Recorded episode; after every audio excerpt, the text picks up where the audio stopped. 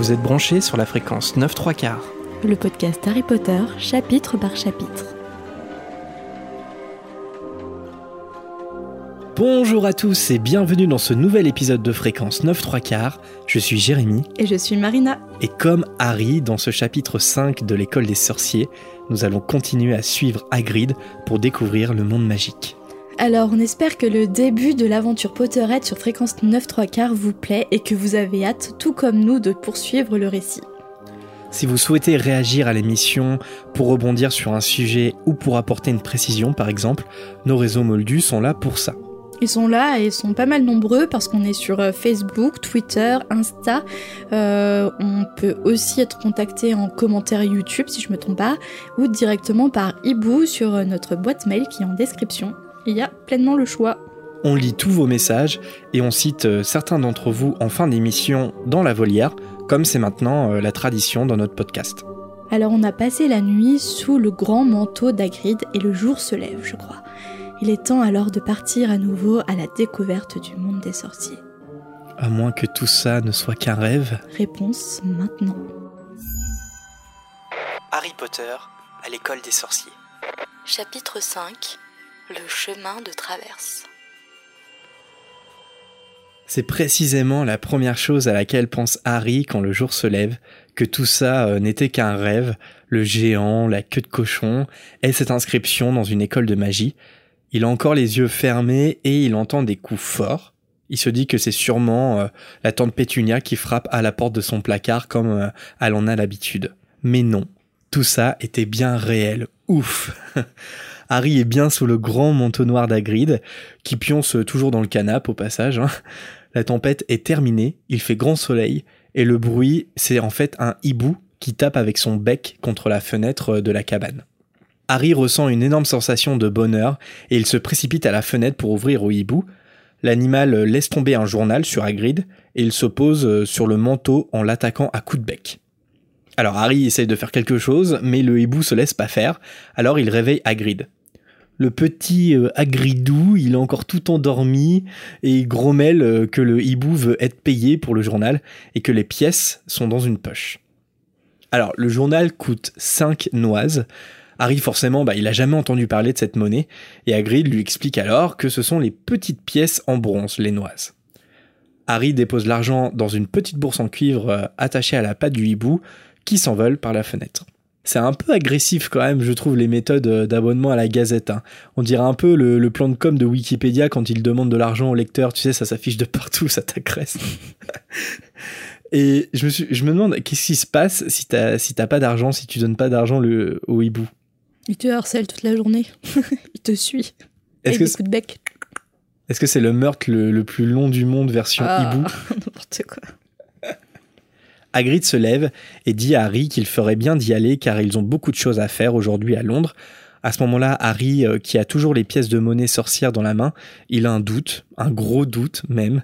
Il se demande comment il va bien pouvoir euh, payer ses affaires d'école, car il n'a pas d'argent et a priori, vu ce qui s'est passé hier soir, c'est pas son oncle qui paiera non plus. Alors t'imagines du coup fin alternative, Hagrid qui dit ah mais genre t'as vraiment zéro thune, bon bah désolé, euh, à bientôt peut-être. Des os, pas des os. Mais Hagrid euh, le rassure euh, en informant Harry que ses parents lui ont laissé de l'argent à Gringotts, la banque des sorciers. Après cette info, Harry emmène Hagrid à Londres en jet privé. Ils tombent tous les deux dans le monde de la nuit et ils passent leur temps dans des soirées privées avec des prostituées. Et Harry meurt d'une overdose un an plus tard, à 12 ans. Alors vous noterez que ce soir, ou en tout cas aujourd'hui, Jérém est très en forme. c'est à son tour d'être malade et je pense qu'il a un peu trop abusé de potions magiques pour son rhume. Ouais, c'est ce que, ce que j'allais dire, je suis pas du tout bien en vrai. Pour le coup, là, c'est moi qui suis un petit peu malade. D'où euh, d'où des ces petits délires, hein, on va dire. Mais non, rassurez-vous. Harry et Hagrid ne tombent pas dans, dans la drogue. Non, Harry est curieux à propos de, de Gringotts. Alors Hagrid lui raconte que c'est euh, la seule banque des sorciers du Royaume-Uni et qu'elle est tenue par des gobelins. Que c'est le lieu le plus sûr du monde, à part peut-être Poudlard. Ah, c'est rassurant. Alors ouais. est, si c'est aussi sûr que Poudlard, euh, Et justement, encore une fois, désolé, mais on peut en douter. Certes, euh, les gobelins, bah, ce sont des créatures très protectrices de leur richesse, mais le vol, euh, il semble pas non plus impossible à Gringotts. Et la preuve, c'est que le jour même, Quirrell va parvenir à forcer le coffre 713, par exemple. Alors, dans les reliques de la mort, on verra que du polynectar et l'imperium permet aussi de se faire passer pour quelqu'un d'autre. Alors, on peut, on peut se poser la question, est-ce que Gringotts est vraiment un lieu sûr? Peut-être plus sûr que certains euh, lieux magiques, mais en tout cas certainement pas infaillible. Bah, Et ça, on le voit plusieurs fois euh, dans les livres. Après, il n'y a aucun lieu vraiment sûr malgré la magie, en fait. C'est ça le. Plus sûr que d'autres, on va dire. Ouais, parce que en fait, certes, ils sont ultra protégés. Par exemple, les sorciers, ils savent très facilement se protéger des moldus, mais les sorciers, en fait, ont du mal à se protéger des sorciers eux-mêmes, en fait. En même temps, il y a un peu euh, des armes inégales je suis en train de me poser la question entre un Avada Kedavra et euh, une arme, tout simplement. C'est au plus rapide. Après. Parce que j'avais pensé aux forces inégales, tu vois. Après, il y a cet exemple-là qui est souvent cité, euh, le sortilège de la mort. Finalement, euh, les, les, Moldus ont créé des armes qui, qui sont à l'égal en fait du sortilège de la mort. C'est juste que ta baguette, c'est un pistolet, par exemple. Mais les sorciers, ils ont quand même plein d'autres sortilèges que les moldus euh, ne peuvent pas créer. Euh, et je trouve que l'Imperium, justement, il y a un bon exemple. L'Imperium, c'est quelque chose, c'est un pouvoir incroyable. C'est-à-dire, tu peux faire ce que tu veux de ta victime quand t'es moldu. Désolé, mais les théoristes du complot te diraient que ça peut exister, d'accord? La manipulation mentale. Les des chemtrails euh, sur les avions, là, les, c'est les, fumées, ah, en fait, qu'on inhale. on inhale les fumées euh, des chemtrails et finalement ça nous fait croire des choses. Selon une théorie du complot. Ça nous fait croire notamment que la Terre est ronde alors qu'elle est plate, peut-être. Bah oui, forcément. De toute façon, on va revenir un petit peu plus tard sur, sur le débat. Euh, sur les théories du complot Non, sur le débat sorcier moldu et notamment par euh, la petite chose que dit Hagrid à Harry, ça, va, ça va arriver dans quelques instants. Alors Harry et Hagrid partent de la cabane en bateau même si Hagrid n'est pas censé utiliser euh, la magie, il jette un sortilège sur la barque pour éviter de ramer. Hagrid lit son journal et il critique le ministère de la magie. Il apprend à Harry que le ministre est Cornelius Fudge et qu'il a été nommé notamment parce que Dumbledore, que tout le monde voulait, ne souhaitait pas quitter Poudlard. Alors justement, bah, ça arrive très rapidement parce que c'est à ce moment-là que Hagrid dit cette phrase importante pour expliquer que le ministère de la magie, ça sert principalement à garder leurs secrets. Je cite. Il ne faut pas que les Moldus sachent qu'il y a toujours des mages et des sorcières d'un bout à l'autre du pays, sinon ils essaieraient de faire appel à nous pour résoudre leurs problèmes. On préfère qu'ils nous laissent tranquilles. Alors, est-ce qu'il y a un problème de morale qui se pose pour les sorciers? Est-ce que, imaginons que ça existe réellement, les sorciers, est-ce que leur don magique, ça leur imposerait pas de venir en aide à ceux qui en sont dépourvus, c'est-à-dire les moldus? Mais oui, pourquoi ils partageraient pas leur pouvoir? Ils ont fait le choix inverse. Ils ont fait le choix de se protéger. Après, on peut les comprendre dans le sens où, euh, quand tu regardes ce que fait la société des avancées technologiques, par exemple, forcément ça va toujours dans l'abus. Donc euh, quand tu vois ce qui se passe, bah, par exemple avec les animaux fantastiques euh, à venir, ils vont voir la folie des hommes par, par la Seconde Guerre mondiale ou la Première La Seconde, je crois. Donc forcément, est-ce que mettre, mettre à disposition de, des moldus la magie serait une bonne chose En soi, oui, moralement, bien sûr, pour, pour soigner des maladies, pour, pour la le maintien de la paix. Et encore, il y aurait toujours des hommes euh, égocentriques pour essayer de s'emparer de la magie, en faire autre chose et euh, à des mauvais, avec des mauvais objectifs euh, en tête. C'est sûr. Donc ça pénalise la majorité à cause d'une minorité qui en ferait des choses assez destructrices, je pense. En fait, là où je trouve le constat d'Hagrid assez philosophique, c'est que Hagrid explique finalement pourquoi le monde des sorciers ça tourne pas bien non plus parce que ça semble être un problème euh, humain. C'est-à-dire que finalement, les sorciers, ils se mêlent pas aux histoires des moldus parce que les moldus seraient déraisonnables en fait. Et finalement, ils demanderaient tout le temps, tout le temps le pouvoir des sorciers. Il faudrait que les sorciers règlent tous leurs problèmes. Euh, on, peut, on pourrait même imaginer comme on le dit, si les moldus deviennent puissants avec leurs armes, ils pourraient même euh, euh, rendre esclaves des sorciers pour Mmh, profiter de leur magie. contre les sorciers. Et c'est assez philosophique dans le sens où, pour moi, c'est un problème humain, et le problème humain, il se pose au sein des moldus, par exemple avec la guerre. Enfin, il y a pas, c'est pas approuvé hein, que les moldus savent pas vivre entre eux, mais les sorciers savent pas vivre entre eux non plus. Et on va, on le voit. C'est pour Mm. ça qu'il y a un vol de mort. C'est qu'il y, a- il y a Grindelwald des abus. Et c'est un constat assez triste et finalement qui se confirme. C'est-à-dire que Hagrid, il, il dit, les sorciers, on a, on a décidé de vivre en autarcie, de vivre de notre côté, parce que, parce que les moldus, eh bien, euh, il y a des gens bien, hein, mais il y aurait des gens pas bien qui, qui feraient que, ça- que la li- le lien entre les sorciers et les moldus, ça se passerait pas bien. C'est pour ça qu'on a décidé de vivre entre nous. Et finalement, c'est un petit peu chacun ses problèmes. C'est-à-dire les moldus avec leur guerre et nous avec nos guerres aussi à nous. C'est-à-dire que d'un côté comme de l'autre, on se fait la guerre, mais au moins on se fait pas la guerre entre nous. On se fait pas la guerre l'un contre l'autre. Mais même si ça reste de la fiction, je pense que ça sera intéressant euh, de, de faire un essai sur, euh, sur cette question. Alors que Harry et Hagrid se dirigent vers la gare, Hagrid glisse comme ça, l'air de rien, qu'il rêverait d'avoir un dragon. Mhm. Mhm. Comme par hasard. Ça ne reviendra pas du tout plus tard dans l'histoire. Ils prennent un train pour, euh, pour Londres, et dans le train, tout le monde regarde Hagrid avec des yeux ronds. Bon, il faut dire qu'il prend quand même deux sièges à lui tout seul, et qu'il tricote quelque chose qui ressemble à un chapiteau de cirque. Dans le train, Harry, il lit pour la première fois sa liste de fournitures, que je cite. Collège Poudlard, école de sorcellerie. Uniforme. Liste des vêtements dont les élèves de première année devront obligatoirement être équipés. Petit 1, trois robes de travail noires, modèle normal. Petit 2, un chapeau pointu noir. Petit 3, une paire de gants protecteurs en cuir de dragon ou autre modèle semblable.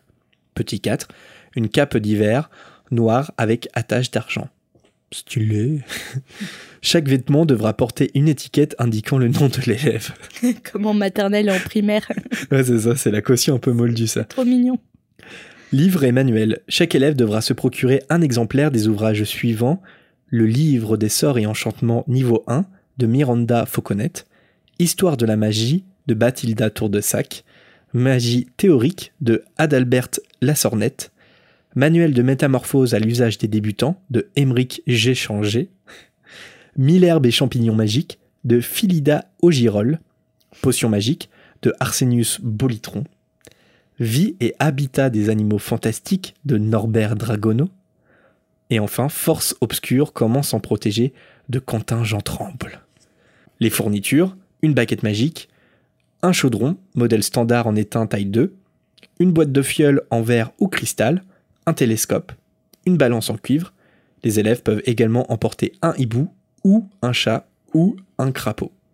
Il est rappelé aux parents que les élèves de première année ne sont pas autorisés à posséder leur propre balai. Sauf pour Harry Potter, parce que, hey bitch, je suis Harry Potter, C'est mon Potter. histoire. C'est moi le héros. tu prends quoi entre un chat, un crapaud ou un hibou? Le crapaud, je vois pas l'intérêt. Mm. Le, chat, le chat, il t'apporte de l'affection et. Il t'apporte de l'affection dans Mhm. ton dortoir, tu le caresses, il ronronne, c'est trop bien. Et en même temps, un hibou, il est pratique. Oui, mais il y a bien des. C'est pas parce que tu n'as pas de hibou en animal de compagnie que tu peux pas envoyer recevoir des lettres. Ouais, c'est vrai. Donc un chat. Et toi? Moi Aussi, un chat évidemment. Ah non, t'as pas le droit de choisir comme moi. Non, un chat évidemment. Ouais, toi, la question, elle se pose pas trop. hein. C'est la première fois, euh, avec euh, cette liste de fournitures, que l'on voit le nom de Norbert Dragono. Est-ce que toi, tu, tu cautionnes cette traduction? Euh, je me suis jamais posé vraiment la question parce que j'ai essayé, j'ai jamais lu les, les livres en VO. J'ai tenté. Et, euh, et j'avoue que mon anglais, peut-être, euh, j'arrive très bien à comprendre l'anglais, mais à la lecture comme ça, je trouve, j'ai du mal à rentrer dans l'histoire euh, avec Harry Potter en VO. Donc du coup, je me suis toujours euh, habituée en- au non VF et ouais, j'avoue que je me suis jamais posé la question par rapport à, à Newt Scamander, c'est ça? Ouais. Non, mais Norbert Dragono, je trouve ça plutôt cool comme nom. Pas toi, non? Bah, je trouve ça rigolo, en fait, dans une liste de fournitures scolaires. Et c'est d'ailleurs euh, dans ce contexte que Jean-François Ménard l'a Mhm. traduit. hein. C'est c'est un nom comme les autres que j'ai cités. Bon, il y a Bathilda Tour de Sac qui reviendra plus tard. Mais bon, Quentin, euh, Jean Tremble, euh, voilà, c'est c'est- c'est plus de l'ordre du, de l'ordre du détail humoristique. Sauf que c'est la question qu'on s'est posée en fait quand on a appris que euh, Newt Scamander allait être le nouveau héros de la nouvelle saga euh, dans l'univers d'Harry Potter. C'est que est-ce qu'ils allaient changer son nom en fait? Parce que Norbert Dragono, ça a quand même un petit peu moins la classe que Newt Scamander. Et tu vois ce que je veux dire? Oui, C'est un Newt pas, j'aime bien Scamander. Norbert Dragono. Hmm? Je trouve que ça lui va très bien, même à, même à l'acteur, au personnage, euh, ça me pose aucun problème. Bah finalement, euh, on se familiarise, ouais. Ouais, ouais, assez facilement. C'est vrai qu'on se fami- familiarise. Après, euh, moi personnellement, je l'ai adopté. Mais je t'avoue que avant que, par exemple, le premier film euh, sorte, j'avais des gros doutes quand même sur le fait que le personnage principal s'appellerait Norbert Dragono, quoi. Je trouve ça un petit peu potache. Je sais pas si tu vois ce que je veux dire. Euh, c'est un peu comme les autres noms en fait dans, dans cette liste. hein. Jean Tremble, oui, mais Dragono, non, je sais pas, non, ça me choque pas du tout, tu vois, cette traduction. Après, je continue de penser que Newt Scamander, ça a quand même beaucoup plus de classe, quoi. Mais comme souvent en anglais, ça a toujours plus de classe. Ouais. Tu vois, par exemple, Bathilda Tour de Sac, c'est un peu potage, comme tu dis, entre guillemets, mais euh, non, moi, je trouve ça plutôt marrant et cool. Je trouve que ça passe assez bien. Ça s'appelle euh, Backshot en anglais. On va rester à Tour de Sac. C'est la première fois que Harry se rend à Londres et il suit Hagrid à la trace euh, dans les transports en commun. Hagrid, il dit dans le métro Je sais pas comment font les moldus sans la magie. Eh ben, je vais te répondre, Hagrid, en direct de Lyon TCL On galère On n'a pas de métro pour aller au travail et pour en revenir. À Lyon, le métro, c'est la galère en ce moment. C'est horrible. Donc on fait avec, tout simplement, Hagrid. Écoute, c'est comme ça. On fait avec nos jambes. Oui, oui. Ouais, la plupart du temps, ouais. Ça se finit comme ça. En suivant Hagrid dans les rues de Londres, Harry commence à avoir un doute affreux. Et si tout ça n'était qu'une mauvaise blague des Dursley, que le monde des sorciers n'existait pas? C'est un prank. C'est un prank géant. Un prank qui a mal tourné. Ça a mal tourné. Avec Voldemort, ça a mal tourné. À moi, quand même, à la place de Harry, j'aurais été un peu plus loin dans, dans l'inquiétude. Je me serais demandé si Hagrid, c'est pas carrément un criminel, genre prédateur sexuel sur enfant de 11 ans, quoi. Parce que quitte à avoir des doutes, autant avoir des doutes sur Hagrid, quoi. Je vais éloigner tout de suite les antibiotiques de la table. Je crois que t'as un peu trop bu de sirop pour la toux cette semaine. J'en peux plus. Non, mais quand même, la preuve que les Dursley n'en ont rien à taper de Harry, c'est quand même qu'ils le laissent partir Avec à Londres inconnu. avec un géant Mm. qu'ils ne connaissent pas. Mm. Mais pour rassurer Harry, Hagrid l'emmène dans un pub miteux avec plein de gens bizarres. Allez, viens, Harry, après deux trois pintes, on sera au monde magique de Dumbledore. C'est au PMU. Alors tout le monde à l'intérieur, euh, bon, est un peu bizarre. Ils semblent tous connaître Hagrid. Tu m'étonnes qu'ils connaissent tous Hagrid. C'est un pub. Il y a le quintet du Quidditch au PMU. C'est le roi du quintet, du quintet Quidditch, Hagrid. En partenariat avec Omar Sharif. Omar Sharif, c'est celui qui présentait le quintet à la télé. euh. tu sais l'annonce du quintet à la télé Et tout le monde à l'intérieur euh, salue Hagrid. Il refuse euh, un verre euh, proposé par Tom, le barman euh, chauve, en expliquant qu'il est en mission pour Poudlard. Et à ce moment-là, le barman reconnaît Harry Potter. Il y a un grand silence, puis Tom lui serre la main, les larmes aux yeux. Tout le monde au bar fait la même chose, et Harry se retrouve au milieu à serrer toutes les mains tendues vers lui. Parmi eux, il y a Doris Crockford, mais aussi Didalius Deagle, un personnage qui va revenir euh, dans la saga. Alors déjà, Harry le reconnaît pour l'avoir euh, déjà salué euh, dans un magasin, et Dédalus est, tout ému qui s'en souviennent. Est-ce que tu savais que dans la première édition de d'Harry Potter, il y avait certains passages qui avaient été supprimés? En premier lieu et puis ensuite revenus Genre, genre Doris Crockford, elle apparaît pas dans la toute première édition, elle apparaît dans les, dans les prochaines en fait. Ah, ok, non, je Il y a plein de passages comme ça où euh, je trouve un article qui reprenait. euh, il y en a énormément. Genre par exemple, on va voir pour euh, le passage pour euh, la différence entre stalactite et stalagmite. Ce genre de, de phrase avait été coupé dans la première édition. Il n'y a pas la Gazette des. Sorciers qui a, qui a ressorti un, qui a sorti ou qui a republié un article sur ce sujet-là? Ah, peut-être, mais j'avais vu ça sur un forum. D'accord. Mais la Gazette l'a peut-être repris, ouais. Ah, c'est étonnant. Euh, je me souviens de, du nom de Cornelius Fudge qui a changé aussi, Ouais. qui s'appelait La Fadaise ou quelque chose ah, comme oui. ça. Ouais, t'en avais parlé dans le podcast. Ouais, ouais.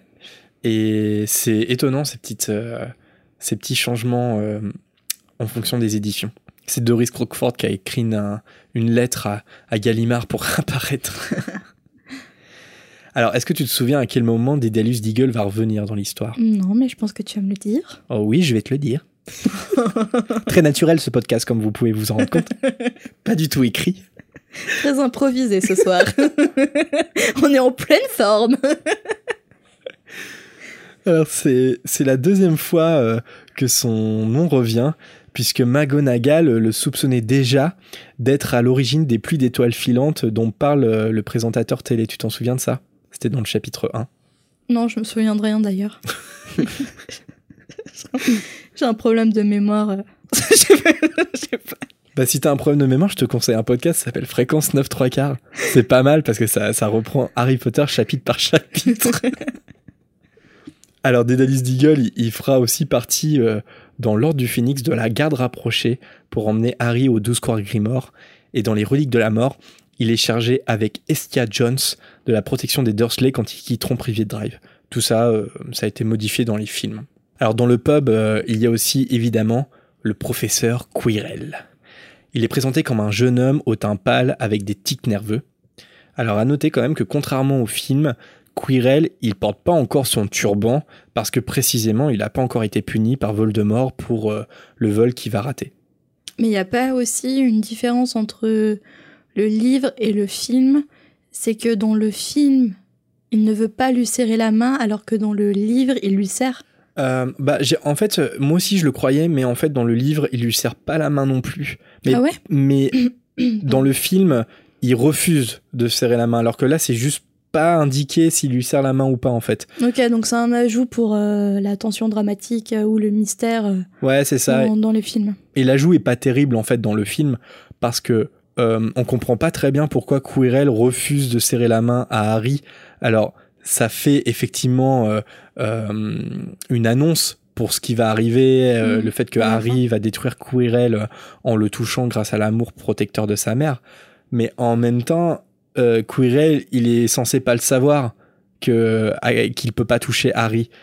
Donc c'est un peu curieux. Euh, pourquoi euh, avoir fait ça, ça induit plus en erreur qu'autre chose. C'est pas tellement une incohérence, mais c'est un peu bizarre. Et le fait qu'il ait son turban, c'est aussi bizarre parce que euh, précisément à ce moment-là, il a pas Voldemort derrière la tête. Hagrid parvient à extraire Harry euh, de sa foule d'admirateurs en prétextant qu'ils ont beaucoup de choses à faire. Il dit de Quirrell qu'il allait bien lorsqu'il étudiait dans les livres, mais qu'il a peur de tout depuis qu'il a rencontré des créatures dans la forêt noire. Alors la forêt noire, euh, pour les nuls en géo comme moi, c'est un massif montagneux au sud-ouest de l'Allemagne. C'est aussi un dessert Ah oui. au chocolat. D'ailleurs, quand tu tapes la forêt noire dans Google, t'as que des desserts. Ah oui. Donc j'ai dû, j'ai dû changer ma recherche Google. Euh, et moi, en fait, euh, un peu naïvement, quand je lisais, j'ai associé la forêt noire en fait à la forêt en Albanie. oui, moi aussi. Et non, en fait, c'est-à-dire que Hagrid dit, a priori, il sait pas que Quirrell s'est rendu en Albanie, donc il y a pas trop de doute autour de Quirrell sur le fait parce c'est que bien en Allemagne. Il Hmm n'y a pas de doute que ça soit en Allemagne en fait. Il y a, Mm. en tout cas, Hagrid euh, a priori ne sait pas que Quirrell s'est rendu en Albanie, donc on peut imaginer que Dumbledore ne le sait pas non plus. Or, Dumbledore, il doit savoir quand même que euh, il doit avoir au moins des idées que, Dumbledore, que Voldemort pardon, se cache en Albanie. Donc, Quirrell doit pas être vraiment euh, dans le viseur de Dumbledore. Déduction. Enfin, tout ça pour dire que non, la forêt noire, ce n'est pas euh, la forêt en Albanie. Pour ceux qui Et ce n'est pas qu'un dessert. et ce n'est pas un- qu'un dessert non plus. Mais c'est un très bon dessert. Hagrid emmène Harry dans l'arrière-cour du bar où se trouvent les poubelles. Il sort son parapluie rose, puis il tapote trois fois à un endroit précis, sur le mur de briques en face de lui. Soudainement, les briques se mettent à bouger et ouvrent bientôt un passage vers une grande rue pavée. Il a alors cette réplique célèbre Bienvenue sur le chemin de traverse. Harry découvre alors plein de boutiques sorcières pour acheter des chaudrons, des hiboux, mais aussi des balais magiques, où exposer notamment le nouveau Nimbus 2000, des robes de sorciers, des grimoires, bref, le, le paradis, je crois, le chemin de traverse. Alors si vous avez l'occasion, n'hésitez pas à visiter York, au nord de l'Angleterre, en passant par les magnifiques Shambles. C'est une rue qui est une inspiration directe pour le chemin de traverse, et c'est incroyable parce que c'est le chemin de traverse dans la vraie vie, dans une vraie ville. C'est incroyable. Donc, si... les, les baguettes magiques et tout ça. Eh ben, en fait, depuis, euh, alors moi, quand j'y suis allé, euh, c'était il y a quelques années déjà. Euh, c'était, c'était des boutiques un peu de tout, mais depuis, ça doit quand même faire un an ou deux, je pense. Il y a une boutique Harry Potter maintenant qui s'est installée en fait dans les Shambles, tellement que cette rue, en fait, c'est devenu un lieu de pèlerinage mmh. pour, les fans, les fans d'Harry Potter. Alors d'ailleurs, en parlant de boutique de sorciers, si vous êtes du côté de Lyon, euh, ce week-end, il y, a un petit y a un marché du petit sorcier euh, le dimanche 27 à Grigny. Et euh, apparemment, il y aura des produits dérivés, des créations originales par, par des par des, artisans du coin, donc ça, ça a l'air d'être assez sympa. Donc en tout cas, nous, on va y être. On va jeter un petit coup d'œil, ça a l'air euh, très sympa. Il y a Initiation au Quidditch, je crois, Escape Game. Euh, il y a la boutique euh, Mr. Sims aussi, qui vend des, des, bonbons et des produits dérivés Harry Potter. je pense que ça va être une journée bien sympathique sur le thème d'Harry Potter. On vous partagera tout ça sur les réseaux sociaux. Donc n'hésitez pas à nous suivre. Hagrid et Harry se retrouvent bientôt devant Gringotts. C'est un grand bâtiment d'une blancheur de neige avec un grand portail en bronze. Pour la première fois devant la banque, Harry il voit un gobelin qui s'incline à leur passage. Sur la porte en argent de la banque est gravé un poème pour mettre en garde les visiteurs, que je cite Entre ici, étranger, si tel est ton désir, mais à l'appât du gain, renonce à obéir, car celui qui veut prendre et ne veut pas gagner, de sa cupidité, le prix devra payer. Si tu veux t'emparer en ce lieu souterrain d'un trésor convoité qui jamais ne fut tien, voleur te trouvera, en guise de richesse, le juste châtiment de ta folle hardiesse. Bon, sauf si tu prends du polynectar, ça passe. J'aime beaucoup euh, les traductions de Jean-François Ménard pour, euh, pour ce genre de poème, pour ce genre de traduction tout simplement. C'est vraiment euh, fait avec beaucoup d'intelligence et, de respect par rapport à l'œuvre originale. Ils entrent dans le vaste hall de la banque, qui est tout en marbre. Derrière un immense comptoir, il y a une centaine de gobelins assis sur des tabourets qui travaillent. Partout dans le hall, il y a un nombre incalculable de portes aussi. C'est un décor maintenant qui peut être visité euh, au Studio Tour de Londres. Le rêve. Oh là là, j'ai tellement hâte d'y aller. Moi, j'y suis déjà allé, mais ça commence à remonter aussi. Oui, bah mais merci, avait... je sais. Non, mais il n'y avait pas Gringotts. Hein. Donc euh, il y avait plein de, il y avait pas Gringotts, il y avait pas le Poudlard Express et il y avait pas la forêt interdite non plus. Donc euh, quand on y retournera, euh, en fait, je vais aussi découvrir en même temps que toi des lieux du Studio Tour. On y va quand? Ah bah quand tu veux, j'attends que tu m'invites. je crois qu'il faut qu'on ouvre un Tipeee du coup. on va se faire inviter par les auditeurs. bah inviter non, mais au moins faire partager l'expérience. D'ailleurs, on y pense hein, de faire un Tipeee. Ça, on y pense peut-être pour Noël, on verra. pour Noël. Hagrid se présente au comptoir et il explique que c'est euh, pour retirer de l'argent du coffre d'Harry. Il donne la clé du coffre et il remet aussi une lettre de Dumbledore au gobelin en précisant que c'est au sujet de vous savez quoi dans le coffre numéro 713. Harry est curieux de savoir, mais Hagrid lui répond que c'est une mission très secrète et qu'il ne peut rien dire. Bon, c'est un peu drôle quand même quand on sait que Hagrid va être leur indique numéro 1 concernant la pierre. Alors on peut regretter au passage que la traduction du titre du premier tome euh, soit différente de la version originale, mais dans ce cas précis, le titre original, La pierre philosophale, est-ce que c'est pas un énorme spoiler quand même? Mm. Ils annoncent l'intrigue dans le, dans le titre. C'est ça? Enfin, c'est un peu curieux parce que c'est vrai que quand le livre, certes, il s'appelle Harry Potter à l'école des sorciers, je suis pas hyper fan hein, du titre, euh, tout simplement parce qu'il respecte pas en plus le, la continuité en fait des autres titres. C'est toujours Harry Potter et un élément de l'histoire, sauf pour le premier, c'est dommage. Mais là, c'est vrai que la pierre philosophale, pour le coup, euh, eh ben en version euh, anglaise, il euh, n'y a pas de suspense. On sait que le petit paquet euh, dans le coffre 713, c'est la pierre philosophale, puisque c'est le titre du livre. Tu sais moi j'ai une affection particulière avec Harry Potter à l'école des sorciers dans le titre. Ça, c'est le premier qu'on lit, c'est le. Ouais, je sais pas, j'ai une affection pour ce titre. Ça m'évoque plein de choses. C'est un peu comme Norbert Dragono, en fait. moi, je me suis familiarisé avec ce titre. Ouais, voilà. Mais après, ça m'empêche pas de continuer d'être un petit peu critique parce que euh, j'aurais bien aimé finalement qu'il respecte euh, la Alors, volonté s'il y a de J.K. une Rowling. chose qu'on n'est pas dans ce podcast, c'est critique. On ne critique jamais. jamais de mauvaise foi, rien du tout. Après, pour, notre défense, en tout cas pour la défense de, Gallimard, l'éditeur français, on n'est pas les seuls en fait à avoir changé le titre, puisque euh, Harry Potter et la pierre philosophale, pour nombre d'éditeurs étrangers, ça semblait pas assez euh, attirant pour euh, les, enfants. Et donc, par exemple, aux États-Unis, c'est l'exemple le plus connu, c'est que ils n'ont pas été aussi radicaux que les Français, mais ils ont changé philosophale par sorcier en fait. Donc, ça s'appelle Harry Potter et la pierre des, des sorciers, The Sorcerer's Stone. Pour le coup, il n'y a pas trop de logique euh, dans ce titre. À l'école des sorciers, il y a une logique puisqu'ils découvrent l'école des sorciers, alors que là, la pierre des sorciers, euh, pas Bah, trop de sens. En fait, ils ont gardé euh, l'aspect euh, objet, c'est-à-dire Harry Potter et la pierre, mais ils ont changé philosophal parce que je pense qu'ils pensaient que ça allait rebuter les enfants qu'ils visaient à travers ce livre. Et ils ont changé par euh, la pierre des sorciers parce que les sorciers, tout de suite, ça fait parler. Mais c'est euh, exactement ce qu'a fait Gallimard avec À l'école des sorciers. C'est le gobelin Gripsec qui va mener euh, Harry et Hagrid à leur coffre-fort. C'est évidemment un personnage qui va revenir aussi, cette fois dans les reliques de la mort, puisqu'il sera capturé par les rafleurs et il accompagnera le trio euh, pour l'infiltration à Gringotts. Alors petite devinette pour toi Marina, est-ce que tu sais quel est le point commun entre Gripsec et Lavande Brown? Alors, petite confession, c'est ce matin, tu me l'as posé en avance, la devinette. J'ai Oui. j'ai fait des suppositions et j'ai pas trouvé. Et au travail, je devrais pas, mais au travail, j'ai cherché sur Internet pendant ma pause. je me justifie. La pause syndicale Harry Potter. Ouais, c'est ça. Je sais pas, j'ai pas trouvé.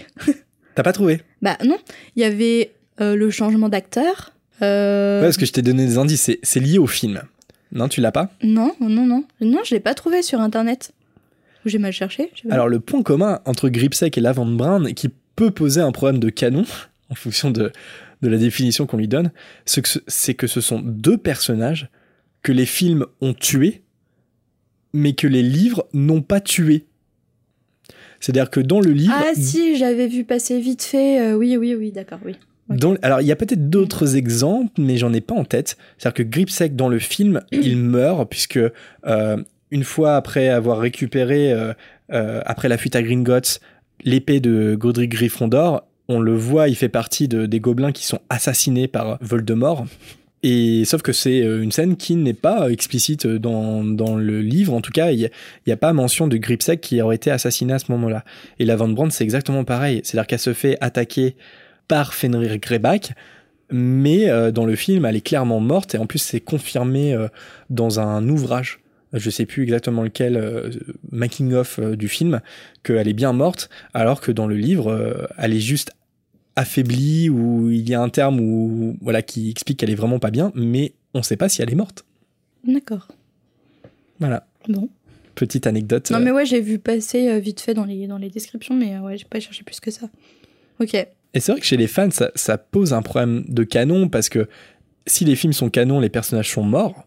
Mais si on considère que les films sont pas canons et que les livres sont la seule source fiable, ce sont des personnages qui, a priori, sont encore vivants. Ou en tout cas, on ne sait pas. C'est dingue, je me demande qu'est-ce qui peut motiver euh, ce choix-là du film. Après, peut-être que dans que pour J.K. Rowling, les personnages meurent et ils l'ont consulté. Surtout qu'on sait que dans les Reliques de la Mort, euh, partie 2, elle est productrice euh, exécutive, je crois, hein, du film. Mhm. Donc elle a forcément été consultée. Euh, mais après, c'est toute la problématique du canon Harry Potter, c'est est-ce que le fait que J.K. Rowling soit crédité dans le film, est-ce que ça rend le film euh, et toutes les infos euh, qu'il y a dedans, est-ce que c'est canon ou pas? Que Grand débat. Mm. Dans le livre, en tout cas, ces deux personnages, on ne sait pas s'ils meurent ou pas. Gripsec euh, guide Harry et Hagrid dans un passage en pierre en pente raide, puis dans un wagonnet qui parcourt des galeries en tournant sans cesse et de, et de plus en plus loin pardon, dans les profondeurs de Londres. Honnêtement, si c'était la même chose pour accéder à ma banque, euh, j'irais plus souvent. Ah ouais, bah moi pas du tout. ah ouais? Ah non, ah j'aimerais pas. T'aimes pas trop les montagnes russes? Bah, pff, Si, pardon. Euh, pardon pour vos oreilles, euh, j'ai soufflé dans mon micro. bah si, mais euh, j'imagine le vide, la profondeur euh, des grottes de Gringotts, enfin ça me ça me branche pas du tout. Mais t'inquiète pas, Hagrid il t'a dit que c'était un lieu sûr. Ouais, bien sûr. Alors, il y a quand même un moment où Harry va se pencher et Hagrid il va le ramener dans le Mhm. wagonnet. Donc bon, ça peut arriver des chutes mortelles apparemment. Hagrid, lui, est pas trop fan euh, des montagnes russes, un peu comme toi. Et il a vite mal au cœur. Arrivé devant son coffre, euh, Harry découvre tout l'or qu'il possède. Hashtag Money Beach. à ce moment-là, Harry, euh, il a cette pensée. Je cite. Si l'oncle Vernon et la tante Pétunia l'avaient su, c'est-à-dire tout l'or qu'il possède, il lui aurait déjà tout pris. Et moi, je me pose la question, est-ce qu'il l'aurait vraiment fait selon toi, euh, Pétunia et Vernon? Tu en doutes une seule seconde? Est-ce qu'il lui aurait piqué son or? Bah oui. Ok. Attends, ils n'hésitent pas à le traiter comme un esclave, euh, à le maltraiter. Tu penses qu'il se serait arrêté à. Non, non, non, on le traite vraiment très mal, mais par contre, euh, même physiquement, tu vois. Mais par contre, son argent, on lui laisse. Non, je pense qu'ils auraient eu aucune, euh, Scrupule. aucun scrupule à, à lui voler son or, hein, c'est sûr. Ok. Toi, tu penses qu'ils auraient eu euh, des scrupules ou peut-être la seule chose qui les aurait arrêtés, c'est la peur.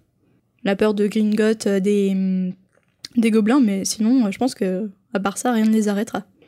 C'est vrai que je les vois pas trop à Gringotts avec grip sec dans Ouais. un wagonnet pour aller piquer l'argent de Harry.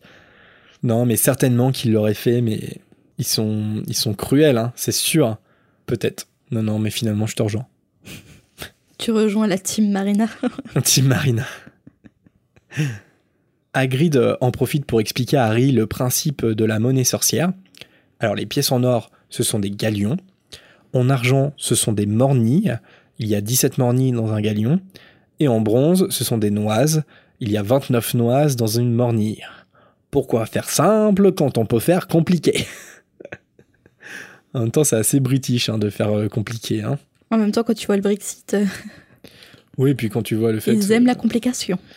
Tu vois le fait que- qu'ils aient gardé leurs livres et avant Mhm. ça, qu'ils roulent à gauche et compagnie. Sacrés anglais. On vous aime quand même. On vous aime beaucoup. Malgré tout. Parce que vous avez Harry Potter, mais sinon. Et les Beatles. Et Prince William. Et Prince Harry. Tu te calmes. Hagrid aide Harry à prendre suffisamment d'or pour payer ses fournitures et ils se mettent en route euh, désormais pour le coffre 713. À ce moment-là, Hagrid demande à Gripsec si c'est possible d'y aller plus doucement cette fois et le gobelin lui répond que la vitesse n'est pas réglable. Alors c'est trop drôle parce que c'est une banque de sorciers au pouvoir magique avec des dragons, mais le wagon il a pas de boîte de vitesse. mais je trouve que c'est un petit peu à l'image aussi de l'univers sorcier que présente Rowling. C'est un, un peu un univers où plein de choses sont possibles, c'est un monde merveilleux, les pouvoirs magiques qui sont incroyables, mais en même temps c'est aussi un monde un peu rouillé, un peu ancien, Mhm. où... Qui euh, fonctionne un peu à deux vitesses. Ouais, voilà, à deux vitesses, exactement. Arrivé au coffre, Harry s'aperçoit qu'il n'y a pas de serrure. Gripsec caresse la porte du bout des doigts Ouh. et elle disparaît. Oui, c'est un peu sexy ce moment. Le gobelin explique que si quelqu'un tentait d'ouvrir la porte, il serait aspiré à l'intérieur et qu'il vérifie si c'est le cas tous les dix ans, avec un rire mauvais. Bon, sauf pour Cruel, hein, quelques minutes plus tard, mais bon, ça on va passer. Harry s'attend à avoir un énorme trésor, mais il est déçu quand il s'aperçoit qu'il y a seulement un petit paquet dans du papier craft. S'il savait ce que c'était. Et oui, si seulement il savait. Hagrid récupère la pierre, euh, le paquet, et avant de repartir dans le wagonnet, il demande à Harry de pas lui parler pendant le voyage, car il vaut mieux qu'il garde la bouche fermée. Et personne n'a envie de voir ce qui se passe sinon. Donc, après une nouvelle course endiablée dans les profondeurs de Gringotts, il se retrouve dehors à nouveau à la lumière. Harry a trop hâte de dépenser son argent. Il ne s'était jamais senti aussi riche. Aussi riche tout comme moi quand j'ai mon salaire en début de mois. Et après, ça change très vite. Au 5 du mois, euh, tout de suite ça change. Je visite un peu trop le chemin de traverse en début de mois. Hagrid lui indique le magasin de Madame Guipure, prêt à porter pour mage et sorcier, pour qu'Harry commence par l'achat de son uniforme. Mais ce dernier ira tout seul, parce qu'en effet, notre bon vieux Hagrid a besoin d'un petit remontant suite à ses émotions à la banque. Le remontant, c'est, c'est la solution à tout. Le petit Sky pur feu. Quoique intimidé, Harry rentre seul dans la boutique. Il se fait tout de suite aborder par Madame Guipure, comme les vendeuses de Sephora. au taquet dès que tu rentres. L'agression. Un petit parfum? Elle lui indique que si c'est pour Poudlard, elle a tout ce qu'il lui faut et que même un garçon est déjà en train d'essayer son uniforme. Le garçon dont elle parle, c'est un garçon qui a le teint pâle, le nez en pointe, et euh, il se tient debout pendant qu'une sorcière s'affaire sur sa longue robe noire. Harry est installé sur un deuxième tabouret à côté de lui. Le garçon au teint pâle le salue et lui demande s'il va à Poudlard. À peine Harry lui a répondu par l'affirmative qu'il commence à lui raconter sa vie. Il lui raconte que son père est à côté en train de lui acheter des livres et sa mère sa baguette magique. Et là, on a un aperçu du caractère de ce fameux jeune homme. Il raconte que, bien que les premières années n'aient pas le droit d'avoir des balais de course, il allait traîner ses parents à la boutique de balais parce qu'après tout, il arriverait bien à convaincre son père de lui en acheter un et comme ça, il le fera passer en douce à l'école. En l'écoutant parler, Harry a l'impression d'entendre parler Dudley. Donc ça montre quel genre d'impression euh, fait euh, ce, ce garçon euh, à Harry. Le jeune homme questionne Harry sur le Quidditch, sur les maisons, sur Serpentard, Poufsouffle. Évidemment, Harry est perdu face à ces informations. Il n'a aucune idée de ce dont il veut parler. Le bavard s'arrête de parler en montant à Grid, qui tient deux grosses crèmes glacées, et donc du coup ne pouvait pas rentrer euh, dans la boutique. Harry, enfin content de pouvoir donner une information, dit au garçon que c'est Hagrid et qu'il travaille à Poudlard mais apparemment il en a déjà entendu parler et sur un ton dédaigneux, il indique à Harry que de toute façon c'est un domestique, une sorte de sauvage un peu trop porté sur la bouteille, et qui a tendance à faire un peu euh, des tours de magie désastreux qui, qui met le, feu à son lit. Harry euh, dit au garçon insolent qu'il trouve Hagrid très intelligent, mais ça c'est pas l'avis du jeune homme qui se demande ce qu'Harry peut bien faire avec lui au lieu d'être avec ses parents. Et donc Harry lui dit que ben, ses parents sont morts et apparemment, ça fait ni chaud ni froid à, son interlocuteur. Mais bon, la seule chose qui l'inquiète, c'est euh, si, les parents morts d'Harry étaient euh, de leur monde. Et Harry lui répond que si sa question était de est-ce qu'ils étaient sorciers, la réponse est oui. Et là, le garçon d'un pâle se lance dans son discours selon lequel Poudlard devrait être uniquement ouvert aux vieilles familles de sorciers comme eux, et non pas aussi aux sorciers qui n'ont jamais même entendu parler de Poudlard avant de recevoir la lettre. Alors c'est assez marrant parce qu'il sait pas à qui s'adresse, parce que Harry vient pas d'une vieille famille de sorciers, vu que sa mère est, moldue. Enfin, moldue, euh, c'est une sorcière, mais elle vient d'une famille de moldus. Mm. Et Harry, avant de recevoir sa lettre, n'avait jamais entendu parler de Poudlard. Après, Harry, euh, sa mère est une émoldue, mais ça fait pas de Harry euh, un sang mêlé pour autant. Même chez une famille hardcore comme les Malfoy, il y a une espèce de tolérance quand même quand euh, ça, ça descend les générations, tu vois. Genre Lily, elle était impure. Lily, elle aurait pas dû aller à Poudlard. Finalement, elle s'est mise avec un sorcier. Ils ont fait un enfant, Harry. Harry, pour le coup, par exemple, quand il y a le basilic euh, qui, qui est sorti dans la chambre des secrets, il est jamais inquiété, quoi. C'est pas bon parce que il est le basilic attaque les némoldus, mais Harry justement, c'est pas un némoldu, quoi. Donc oui, euh, indirectement. Et c'est pas un c'est pas un sang mêlé non plus. Indirectement. Parce que sa, sa mère est sorcière. Enfin, tu vois ce que je veux dire Oui, ses deux parents sont sorciers, mais en revanche, euh, quand on remonte dans la branche généalogique, euh, il a du sang moldu. Euh, ouais, complètement. Ça, c'est sûr. Dans ses les, veines. Les Potter, c'est pas une famille de sang pur. Non. Ce qui est triste à ce moment-là, quand même. Bon, on ne sait pas que c'est, c'est Drago Malfoy encore. Excuse-moi, je, je tue ton suspense. Mais c'est quand même triste de voir à quel point il répète très certainement le discours que ses mm. parents lui ont servi pendant mm. toute son enfance. Et le constat, il est assez triste hein, de la part de J.K. Rowling, c'est que euh, elle, raconte à, ce moment-là que, que Draco Malfoy, il n'est que le produit formaté de l'éducation de ses parents. Alors il demande comment s'appelle Harry, mais avant qu'il ait eu de lui répondre, Madame Guipure les interrompt, ce qui lui permet de couper court à cette désagréable conversation. De retour dehors avec Hagrid, Harry occulte de lui parler de la conversation qu'il a eue à l'intérieur de la boutique d'uniforme. Il interroge Hagrid sur le Quidditch, ce qui lui fait rappeler qu'il n'a aucune connaissance de la base du monde des sorciers. Donc du coup, Harry, il décide quand même de parler de sa rencontre avec euh, ce jeune garçon au teint pâle. Malfoy, merci euh, Jérémy. à chaque fois, je disais, ne le cite pas, Marina, utilise d'autres termes.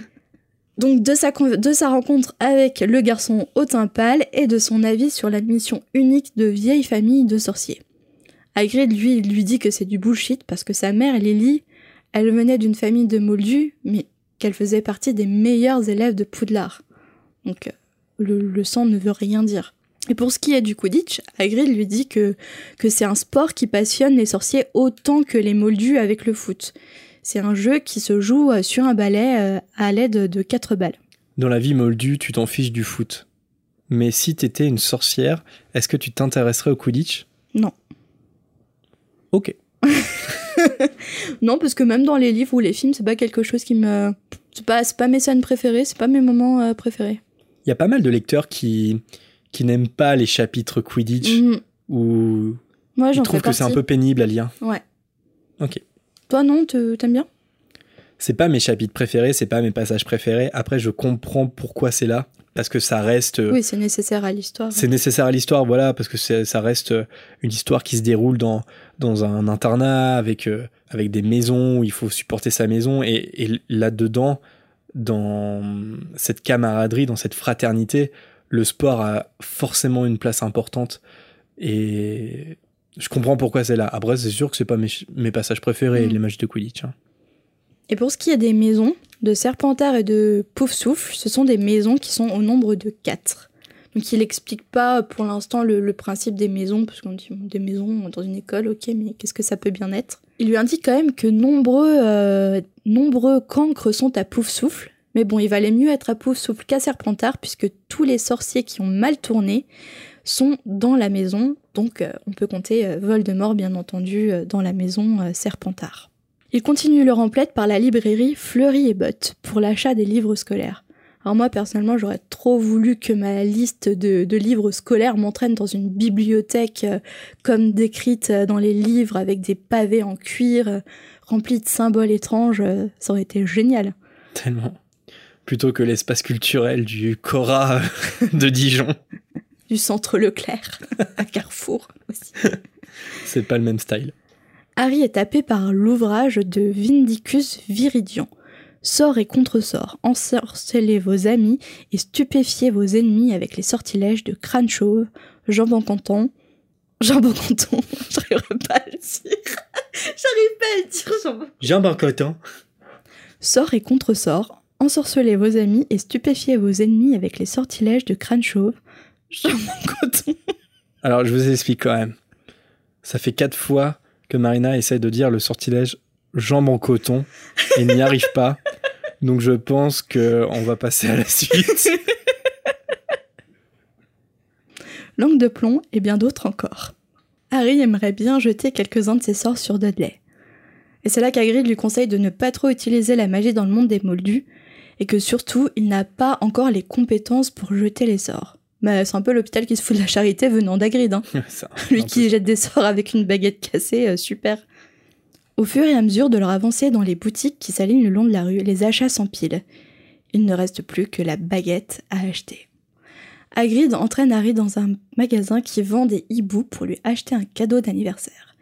Vingt minutes plus tard, il sort de la boutique avec une magnifique chouette aux plumes blanches comme la neige.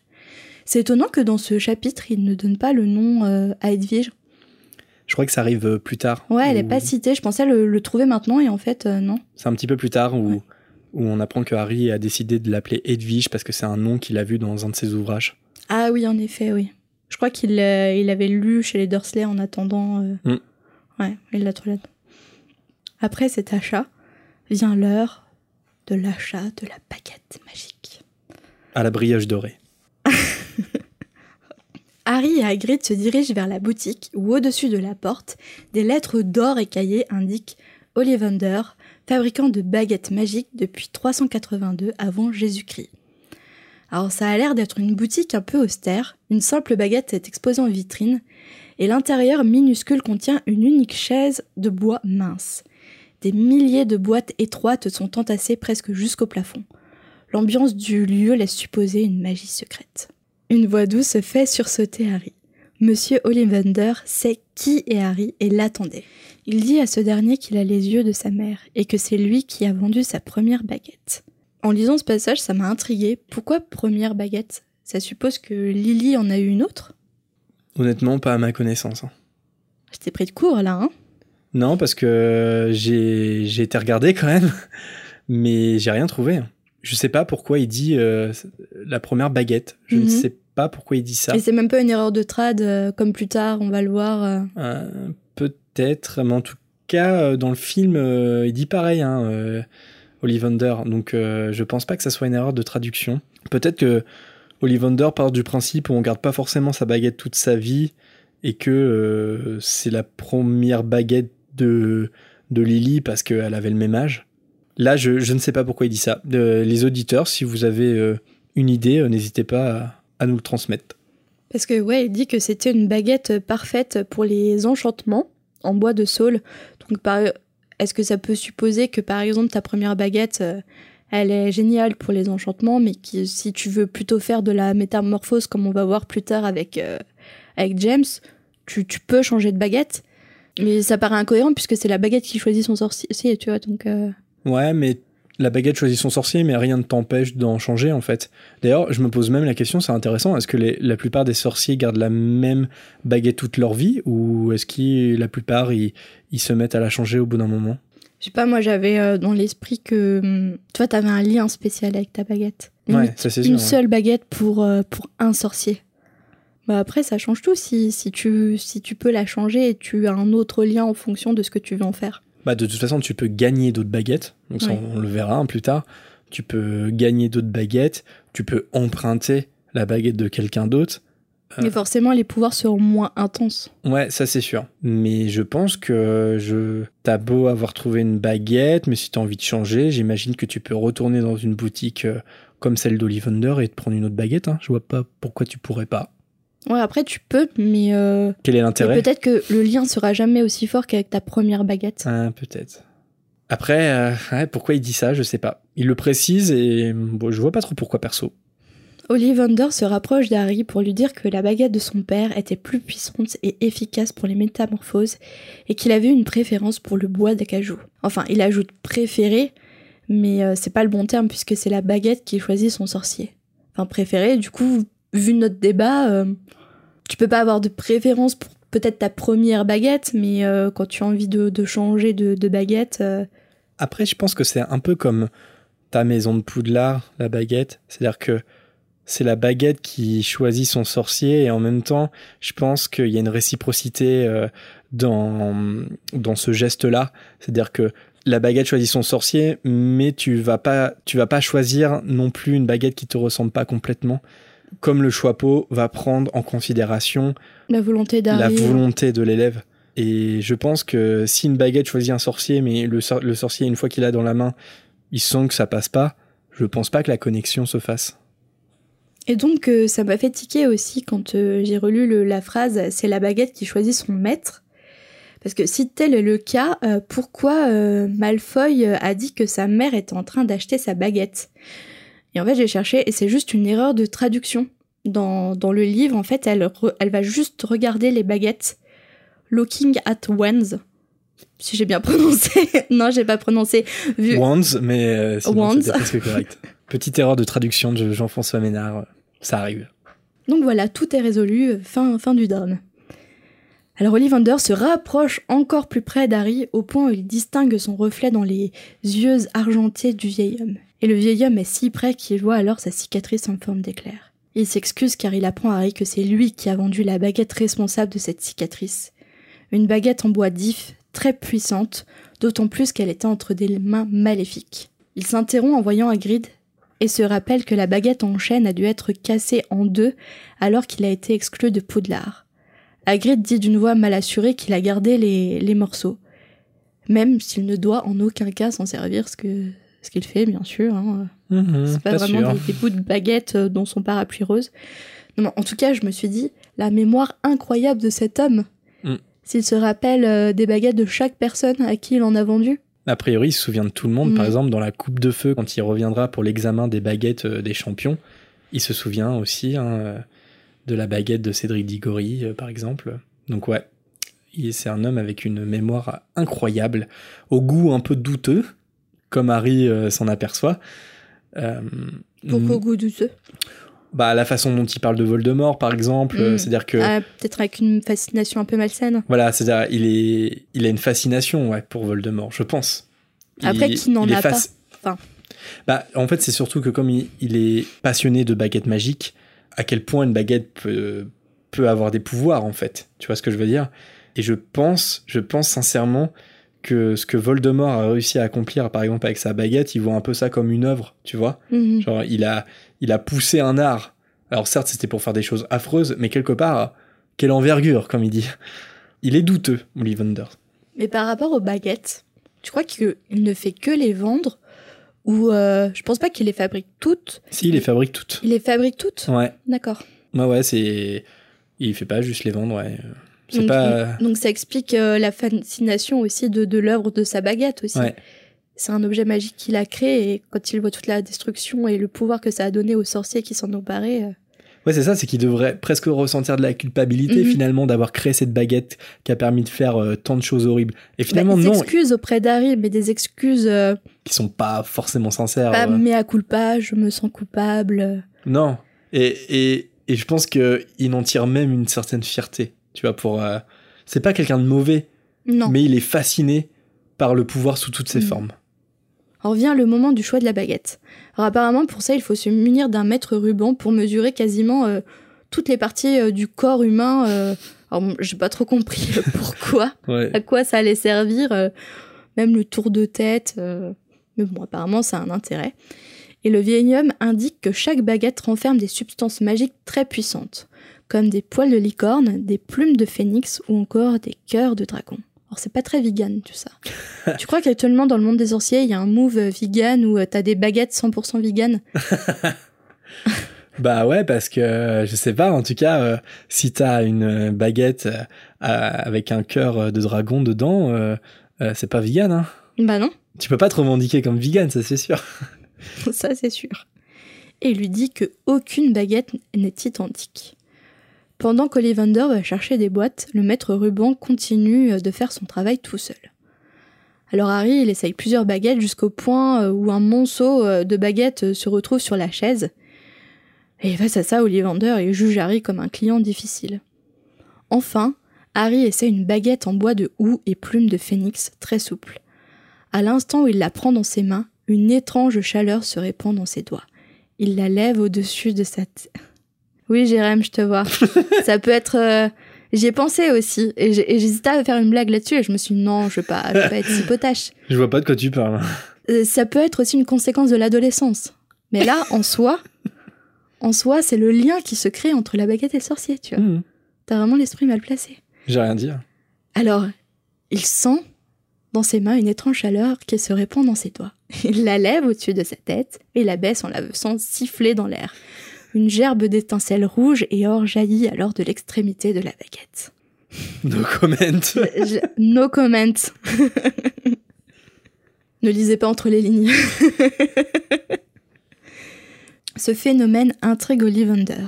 Étrange, très étrange. Harry demande alors qu'est-ce qui est étrange. Ollivander lui apprend alors que, à l'âge de 11-12 ans, certains, certains changements se... T'as raté. T'as raté. Ça s'appelle la puberté. puberté, Harry. Alors plus sérieusement, Ollivander lui apprend que la baguette qu'il vient d'essayer n'est autre que la sœur de celle qui est à l'origine de sa cicatrice. Elle partage les plumes du même phénix. Étrange coïncidence quand on sait que c'est la baguette qui choisit son sorcier, mais pas si étrange quand on pense au lien qui les unit. Ollivander, on en revient à sa fascination assez malsaine pour euh, Voldemort, pense que c'est le signe d'un bel avenir, parce qu'après tout, celui dont on ne doit pas prononcer le nom a fait de grandes choses, certes terribles, mais d'une grande envergure. Je ne sais pas si on peut dire que Voldemort a eu un bel avenir. Bah, par là, quand, quand... Parce que là, c'est... tu cites le, le texte là, avec Bel Avenir, Oui. c'est ce que dit Ollivanders Ouais. Ah, quelque part. Mais en fait, je pense que si pour Ollivanders, euh, Voldemort, il a une, une belle destinée, en fait. mais c'est, là toute l'ambiguïté du Une personnage. grande destinée, mais on peut pas dire qu'elle est belle en fait. Ah, bah non, non, on peut pas dire qu'elle est belle, hein, ça c'est sûr. Mais Ollivanders, apparemment, lui, ça lui pose pas trop de soucis. Et donc, face à cette déclaration d'Ollivander, face à cette réflexion, Harry euh, pense qu'il ne trouve pas Ollivander euh, très sympathique et on peut le comprendre. Donc Harry et Hagrid quittent le chemin de traverse et Harry est tellement absorbé par ses réflexions qu'il ne voit pas les mines choquées à nouveau des gens lorsqu'il prend le métro avec le géant en portant des paquets bizarres et surtout une chouette. Les deux compagnons s'installent pour manger un hamburger. Pardon, je sais pas pourquoi je fais avec un accent. Mais Hagrid voit bien que le jeune garçon est perturbé malgré le fait qu'il ait vécu le plus bel anniversaire de sa vie. Ce qui le tracasse, c'est que tout le monde pense que c'est un être exceptionnel par rapport à ce qu'il a vécu avec Voldemort, alors qu'il n'a aucun souvenir de ce qu'il s'est passé ce jour-là.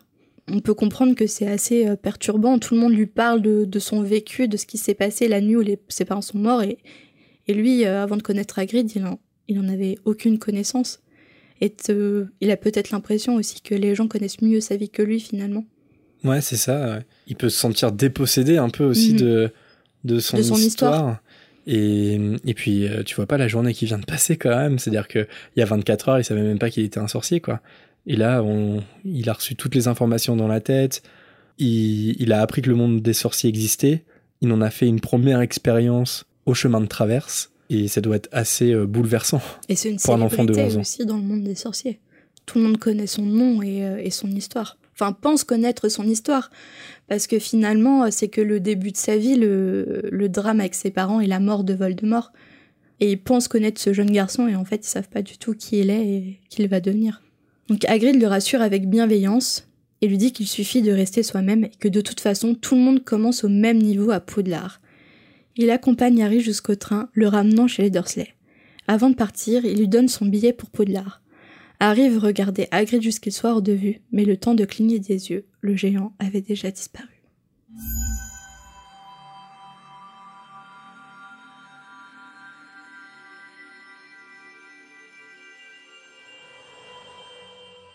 Et voilà pour ce chapitre 5, le chemin de traverse. On espère que ça vous a plu d'explorer ou de plutôt réexplorer ce chapitre euh, avec nous. Et tradition oblige, vient le moment de renommer le chapitre avec plus ou moins de succès. Donc toi Marina, si tu aurais euh, renommé le chapitre, quel titre tu lui aurais donné? Comme d'habitude, je ne l'ai pas préparé. Ça c'est une tradition aussi. Harry Potter à l'école des sorciers, chapitre 5, les courses scolaires à Carrefour. Ah non, j'ai quasiment la même idée. Ah bah ouais, non mais en même temps c'est la facilité. ouais, non, j'ai joué euh, la bêtise un peu. Harry Potter à l'école des sorciers, chapitre 5. Harry achète un stylo 4 couleurs au Super U sorcier. voilà, on est très original là, comme vous voyez. Et enfin, avant de conclure euh, cette émission, on passe tout de suite, comme promis, à la volière avec vos messages.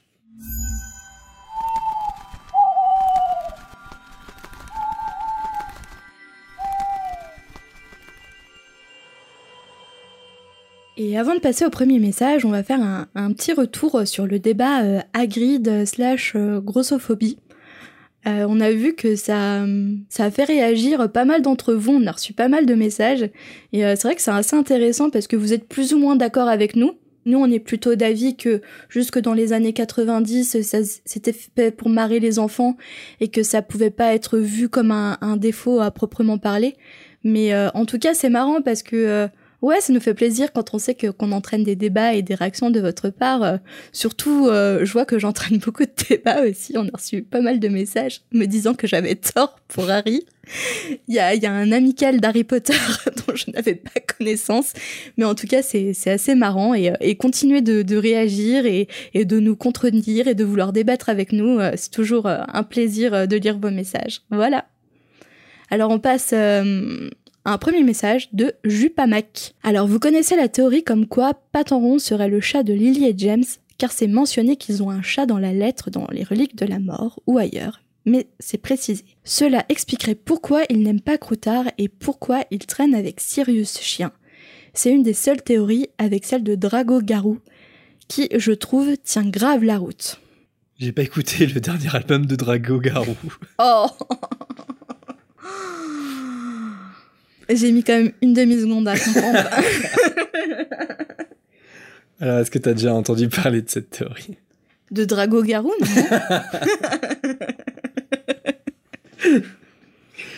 Faut pas nous dire des choses comme ça, nous on est des gamins. hein.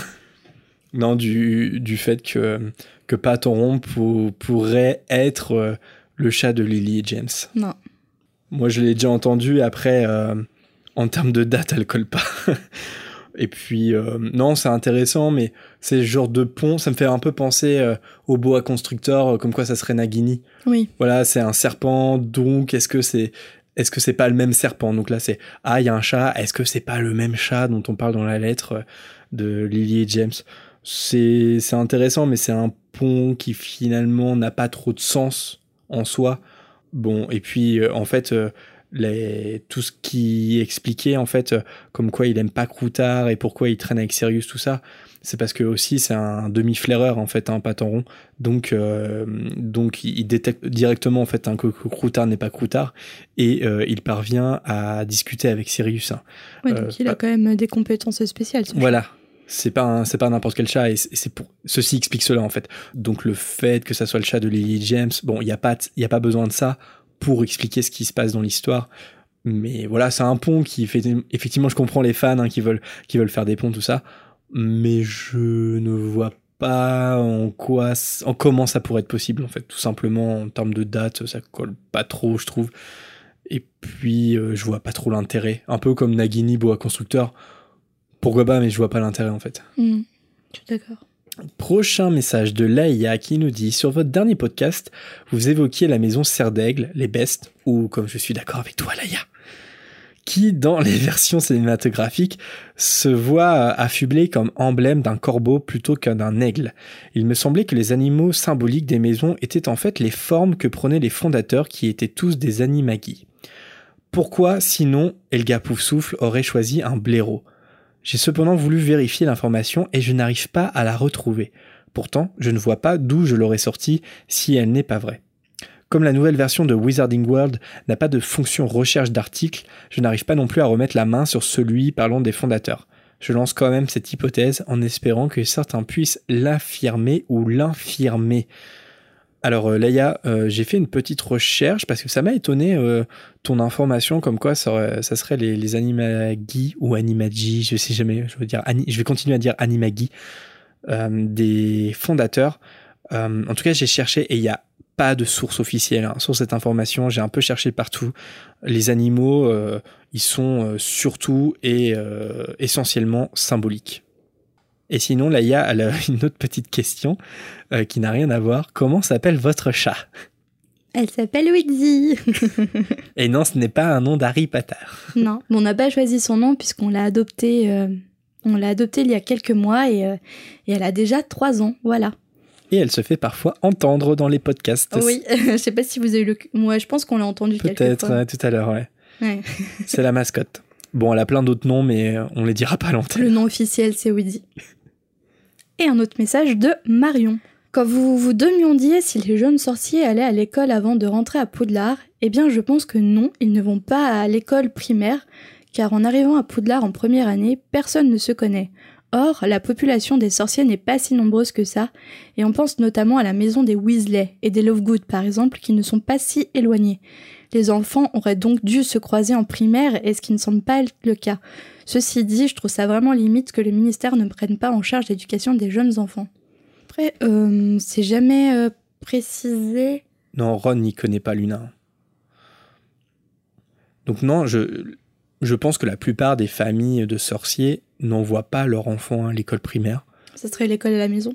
Ouais, c'est l'école à la maison. Je pense que les, tous les enfants Weasley, euh, ils ont, c'est Molly hein, qui leur a fait l'école. Et puis je vois bien aussi Luna avec son père, son Oui. père qui lui apprend des choses un peu bizarres, des cultes mystérieux. Donc non, effectivement, euh, on peut remettre ça en question, en- enfin en cause en tout cas, mais je pense que la plupart des enfants issus de familles sorcières euh, traditionnelles vont pas à l'école. Prochain message de Valentin qui nous dit au sujet de l'été noir, c'est un objet qui existe dans la vie moldue. C'est une tige avec au bout une sorte de cloche qui sert à éteindre les bougies. Je pense que notre autrice préférée l'a remplacé par d'illuminateur, pensant qu'été noir ne faisait pas assez magique. Bah oui, merci Valentin pour euh, effectivement cette petite précision. Et merci pour le terme autrice. On ne l'utilise pas assez souvent. Ouais. Et puis bah, sur le fait qu'effectivement un été, un été noir, c'est un, un mot qui est dans le dictionnaire. Donc, euh, donc effectivement, on peut comprendre pourquoi Ouais, ouais, c'est. Mm. plus attirant. Et au passage, bonne livraison à toi, Valentin, puisque tu es chauffeur-livreur dans ta vie moldue. Et un dernier message, et c'est un message de Jeanne. Quand Harry se retrouve dans le cimetière dans le 4 avec Cédric, les dernières victimes de la baguette de Voldemort apparaissent, et Cédric est parmi eux. Or, c'est Peter Pettigrew qui a tué Cédric avec sa baguette. Enfin, je trouvais ça bizarre, peut-être que je me trompe.